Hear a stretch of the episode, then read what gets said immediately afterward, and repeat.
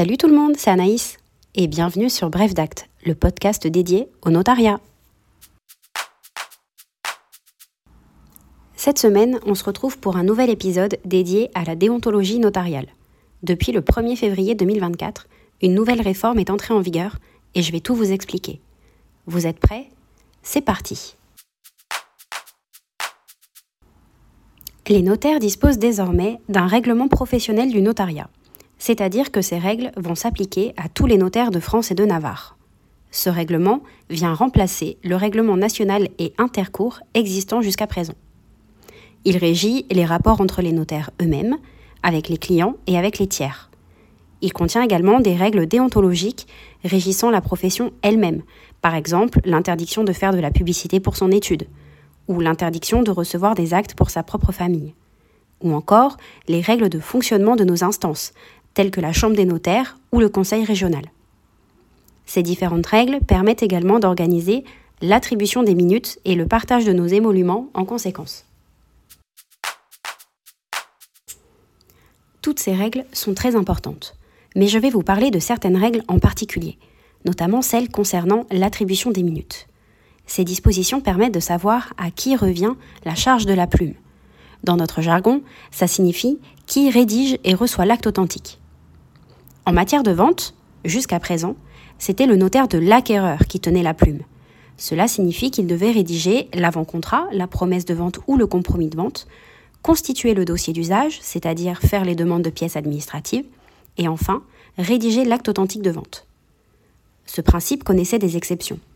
En effet, si le notaire acquéreur n'était pas compétent géographiquement par rapport au lieu de situation du bien vendu, alors la charge de la plume revenait au notaire vendeur.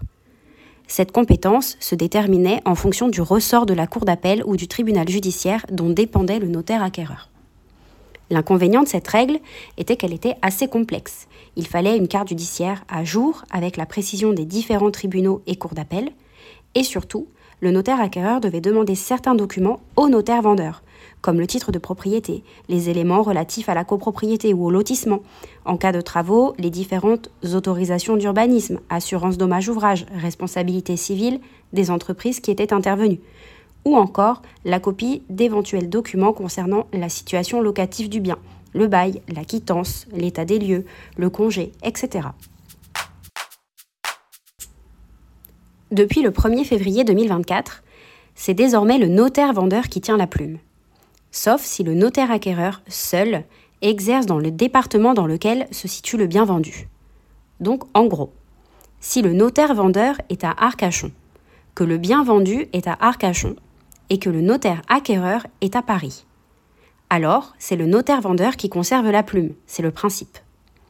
Par contre, si le notaire vendeur est à Arcachon et que le bien vendu est à Mont-de-Marsan et que le notaire acquéreur est également à Mont-de-Marsan, alors c'est ce dernier qui tiendra la plume. En revanche, rien ne change pour les actes concernant le droit de la famille, notamment les successions. Chacun des héritiers peut être accompagné et représenté par son propre notaire. En cas de pluralité de notaires, le règlement prévoit un ordre particulier. D'abord, le notaire choisi par le conjoint survivant, puis celui choisi par les héritiers réservataires, puis celui choisi par les légataires universels, et enfin celui des autres héritiers. À égalité de rang, le notaire qui représente le plus fort intérêt aura la charge du règlement de la succession à égalité d'intérêt, alors c'est le notaire qui a prêté serment en premier qui prévaut.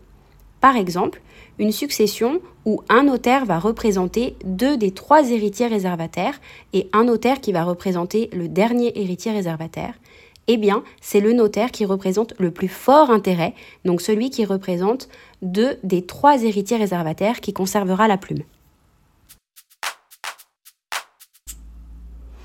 Toutes les règles d'attribution de minutes et de partage d'émoluments ne concernent que les notaires entre eux. Cela n'aura aucune conséquence sur les clients. J'entends par là que si vous souhaitez être accompagné par votre notaire pour un achat, une vente ou une succession, nos règles n'auront aucune conséquence pour vous.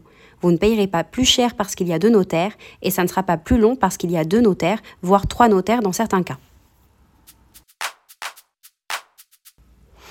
Enfin, cette réforme permet également la parution d'un code de déontologie contenant les devoirs généraux entre notaires, les devoirs entre les clients et les devoirs de confraternité. Ce code devra être articulé avec le nouveau règlement professionnel du notariat que je viens de vous présenter.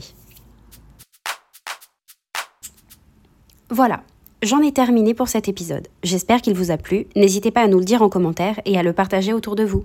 À bientôt!